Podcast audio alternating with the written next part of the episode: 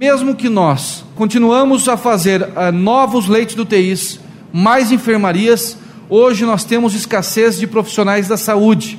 O volume de profissionais da saúde para trabalhar nesses leitos do UTIs, que não é apenas um profissional, são vários profissionais por turno, já não existe mais. Então a preocupação, inclusive, é de não ter mais profissionais para poder atender a população.